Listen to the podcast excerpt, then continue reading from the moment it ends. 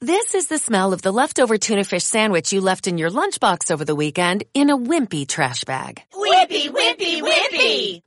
Blech! And this is the smell of that same sandwich in a hefty, ultra strong trash bag. Hefty, hefty, hefty!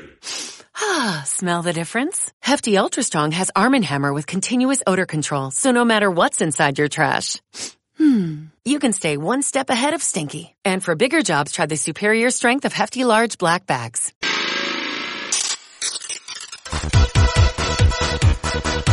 De lunes a viernes, entre las 5 y las 8, a tu bola, con Edu Pisa, aquí, en Onda Aragonesa.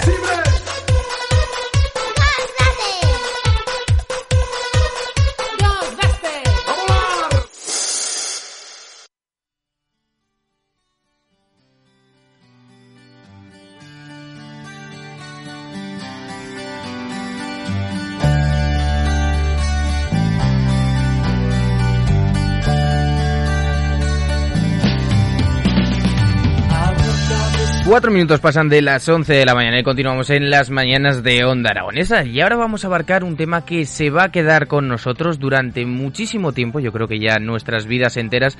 Y creo que debemos informarnos, debemos hablar del metaverso y para eso invitamos a Héctor Paz de Mascono para que nos cuente qué es el metaverso. Buenos Muy buenos días. días, ¿qué tal Héctor? Buenos días, ¿qué tal? Bueno, esto de- del metaverso está en boca de todos eh, últimamente. No se sabe exactamente qué es, cómo es, cómo se entra. Solo oímos eh, metaverso, está para quedarse. ¿Tú qué opinas? Bueno, el, el concepto realmente metaverso puede ser muy amplio y, y quizás incluso un pelín subjetivo, ¿no? Mm. Pero bueno, nosotros desde, desde Imasco, ¿no? Em, tratamos de definirlo de la manera más técnica y más sencilla posible.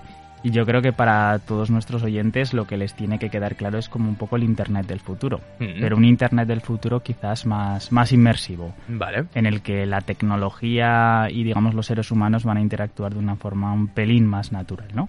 Como si trajésemos el mundo de los videojuegos, digamos, al mundo real. O sea, estamos mezclando como una especie de Google donde podemos buscar y encontrar de todo y a la vez tenemos una interacción humana. Eso es. Con apreciaciones y diferencias eh, bastante notables respecto a lo que es el Internet actual, ¿no? Em, imaginaros, porque ahora se habla mucho de metaversos, pero realmente el concepto de metaverso debería ser único.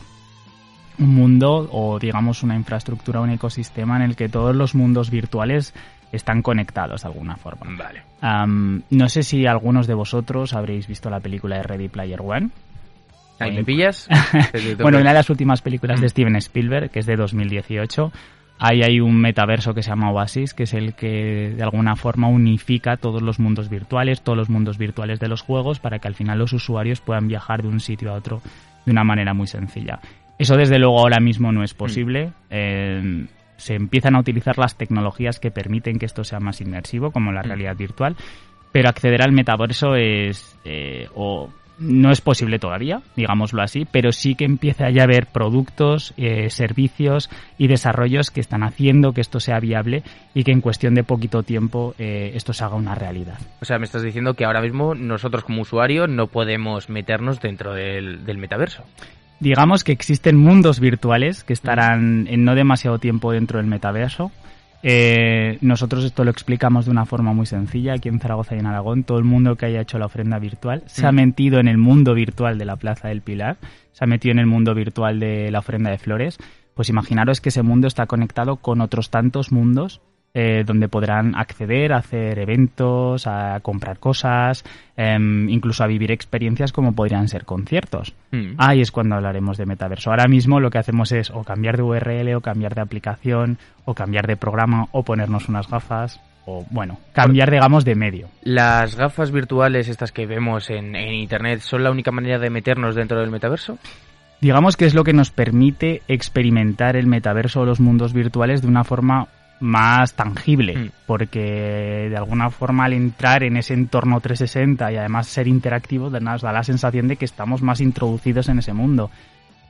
Pero a lo que son los mundos virtuales se puede acceder de, de cualquier tipo, desde el PlayStation, con Mm. videojuegos, como os decía, desde una URL dentro de un navegador, desde nuestro propio móvil. La cosa es entrar en el mundo interactivo y empezar a hacer, digamos, acciones que se, se parecerían o incluso que nos complementan con la vida real. ¿Cuál es el objetivo del metaverso? el hecho de tener esos servicios, esos conciertos, esa experiencia inmersiva, pero ¿qué es lo que le diferencia entre la vida real y el metaverso? Bueno, nosotros siempre partimos de la máxima en que la tecnología nos tiene que ayudar. Entonces, imaginaros que tú no puedes acudir a un metaverso, o que tú no puedes eh, acudir a la ofrenda de flores, o no puedes comprar en Malasia, mm. ¿no? De una manera quizás más realista. El metaverso lo que nos va a permitir es poder acceder a esas realidades em, que no lo podemos hacer en el mundo físico, por lo que sea, por, mm. nivel, nivel económico, em, porque no nos podemos desplazar. Nos va a trasladar a esos entornos de forma imaginaria pero nos va a hacer sentir realmente que esa realidad, que en ese momento es algo más fantástico, em, está muy cercana a la realidad. Bueno, y teniendo muchos eh, mundos dentro de este metaverso, ¿cómo vamos a hacer para comprar y vender cosas? Bueno, ahí ya empezamos a entrar en el concepto de descentralización y empezamos a hablar de lo que todo el mundo también está oyendo ahora, que es quizás un tema un poquito más controvertido, que es el tema de las criptomonedas ahí existe una tecnología que se llama blockchain, que es la que están fundamentadas todo este tipo de, digamos, de nuevas cryptocurrencies que, que se dicen. Y, ahí es donde de alguna manera eh, conseguimos que el usuario tenga un poquito más de control o que tenga el control absoluto sobre las cosas que está haciendo. Claro, ¿qué pasa? Que al final esto entra un poco en conflicto con las grandes empresas privadas que al final manejan los datos. Entonces, básicamente en todo este proceso en el que podremos comprar de una manera, digamos, más autónoma y más independiente es donde se está gestando mm. el comienzo de, eso que se denomina Web3, que es el siguiente salto de las webs con, el tema de la descentralización y donde sobre todo el usuario tiene que que estar en el centro absolutamente de todo. Porque existe un administrador de esos mm, metamundos, de esos universos que, que hemos dicho que no existe un conjunto, pero sí que sí existen universos distintos. Claro, o sea, existen mundos, mundos que pertenecen a empresas, mundos y videojuegos que pertenecen a grandes compañías y en este mundo descentralizado pues al final lo que se está hablando precisamente es de esa descentralización de los usuarios. Al final forman parte de proyectos en los que forman como tuviesen una parte del activo de ese proyecto que evidentemente siempre es lanzado por, por, por un equipo. Y al final ahí se habla un poquito más de democratización hay una serie de sistemas que permitan incluso la votación de lo que se está haciendo dentro de, ese propio mundo, como por ejemplo eh, de Centralan o de Sandbox, que al final, bueno, son, algunos de, digamos, los metaversos más famosos que llegaron antes de que se pronunciase la palabra por Facebook. Y, eso desde luego son una serie de comunidades que ya llevan unos cuantos años desarrollándose y que se están gestando y, y que sobre todo las grandes marcas empiezan a entrar. ¿En qué trabaja Imascono en esto del metaverso? Nosotros eh, lo que tratamos es de llevar directamente los negocios a este nuevo mundo, hacer un poco esa transición.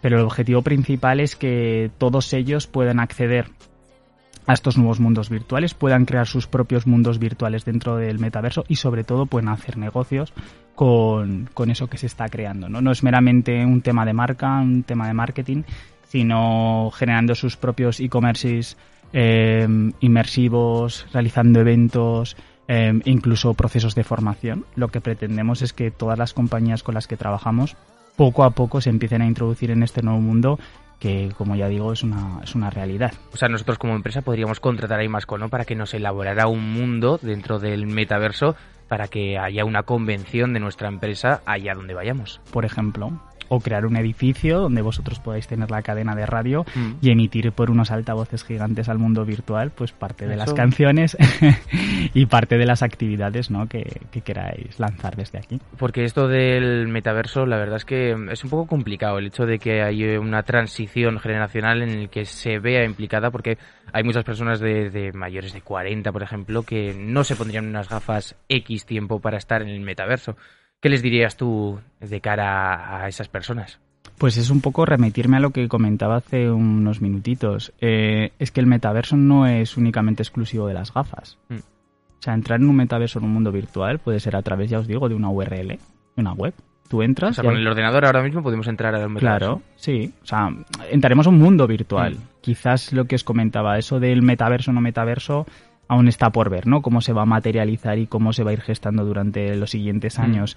Pero sí en un mundo que formará parte del metaverso. El objetivo final es que tú entrando a ese mundo de una forma sencilla seas capaz de navegar por otros mundos. Vale. Y cuando al final tú como usuario tengas como tu especie de pasaporte del metaverso, digámoslo así, podrás acceder a y podrás decidir en dónde dejar tus datos o no en cada uno de los espacios que tú vayas visitando. Pero en este metaverso nos falta un navegador, podría ser, así lo denominaremos, ¿no? Sí. Una especie de, de central que podría ser, por ejemplo, Facebook, que, bueno, ahora Facebook no se llama Facebook, se llama Meta. Meta, que, que nos hiciera buscar, que nos hiciera acceder a cada uno de los universos y que nos redireccionara según, según lo que queremos ver.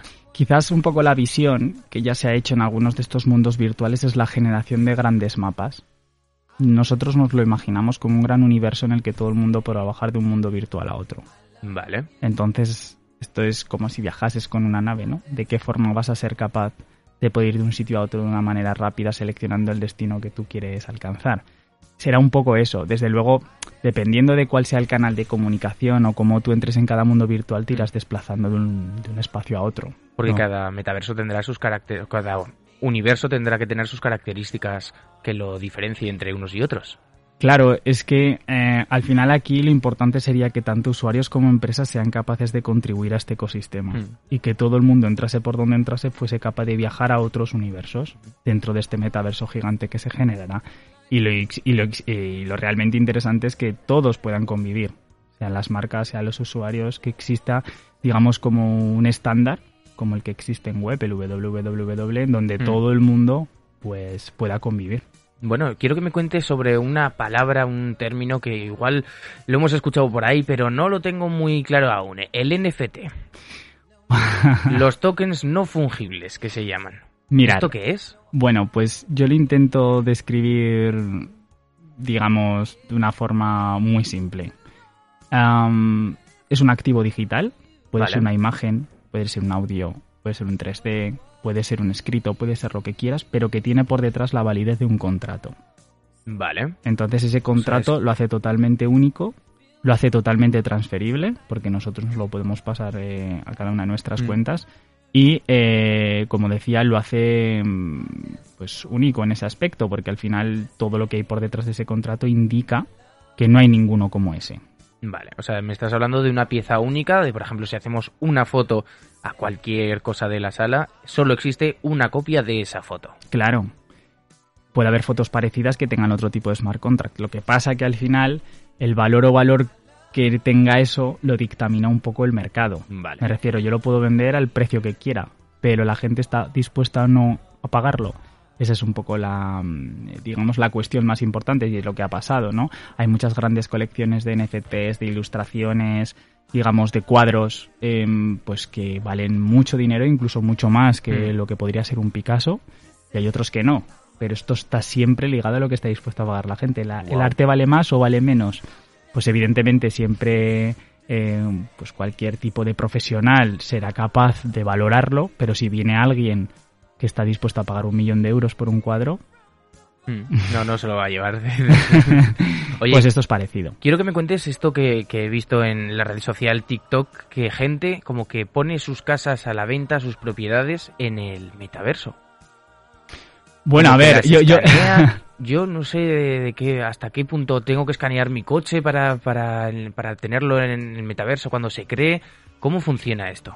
Lo que no soy conocedor exactamente de eso que está haciendo la gente en ese en- en- bueno en la red social TikTok. Lo que sí que te puedo decir es que evidentemente en todos estos metaversos, por ejemplo en Decentraland, um, pues en The Sandbox, también en, en OVR, que eso ya sería más realidad aumentada.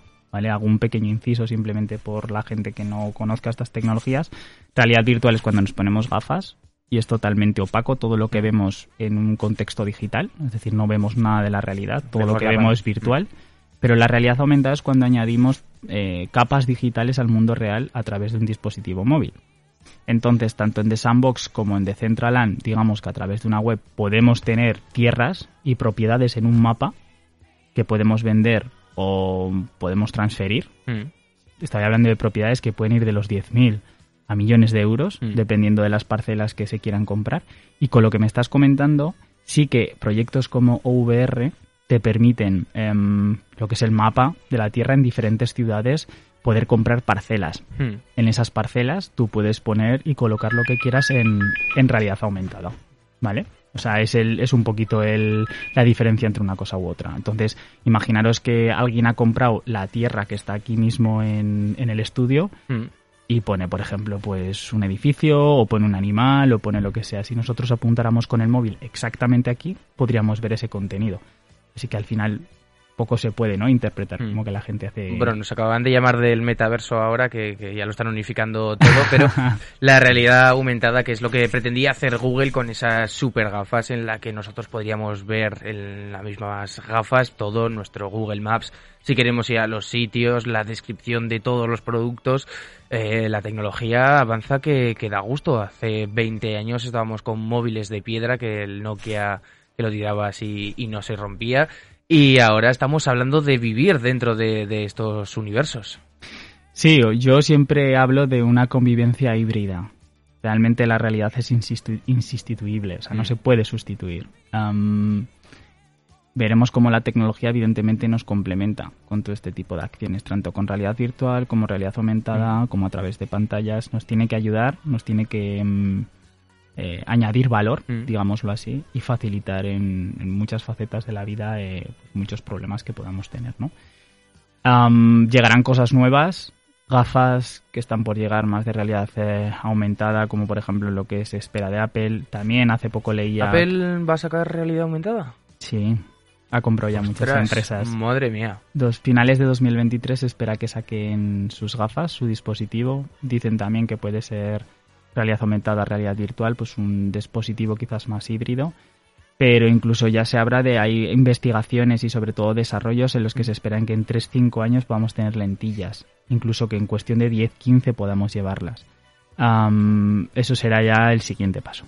O sea, me estás diciendo que hace 10 años descubrimos lo que era la tecnología táctil de los móviles, en el- hace 2010, y ahora en 2022 estamos ya a punto de meternos en estos eh, metaversos, cada uno de los universos que, que conforman la red del metaverso, y bueno, pues en 5 o 10 años ya estaremos full equip, ¿no? Como los coches. Sí, sí, siempre y cuando evidentemente, como decía, no sea la tecnología demasiado invasora de nuestro cuerpo, que no estemos viviendo una verdadera película de ciencia ficción, sino como decía, que, que nos ayude. Bueno, Héctor, ha sido todo un placer tenerte en los estudios de Onda Aragonesa y que nos expliques lo que es el metaverso, esta tecnología que está que viene para quedarse, para convivir con nosotros y bueno, de Imascono te iba a decir que normalmente digo, hazte publicidad, tal, pero yo creo que, que la marca Imascono no necesita publicidad porque los éxitos que habéis alcanzado, además con esa presentación de los 10 años que estratosférica, lo voy a definir, es increíble. Enhorabuena por todo lo que estáis consiguiendo, por sumaros a este cambio generacional y tecnológico que existe ahora en el mundo y mucho éxito. Estamos aquí al lado, somos casi vecinos, pero la verdad es que es un placer tenerte aquí, todo un talento aragonés, tanto tú como Peter, de dos personas que habéis apostado duramente por, por un proyecto que al principio, pues eh, nunca se sabe por dónde salen este tipo de proyectos, de empresas, pero que eh, tiene que ser todo un orgullo eh, ser parte y ser cofundador de Imascono. Muchas gracias. Nos vemos. Nos vemos.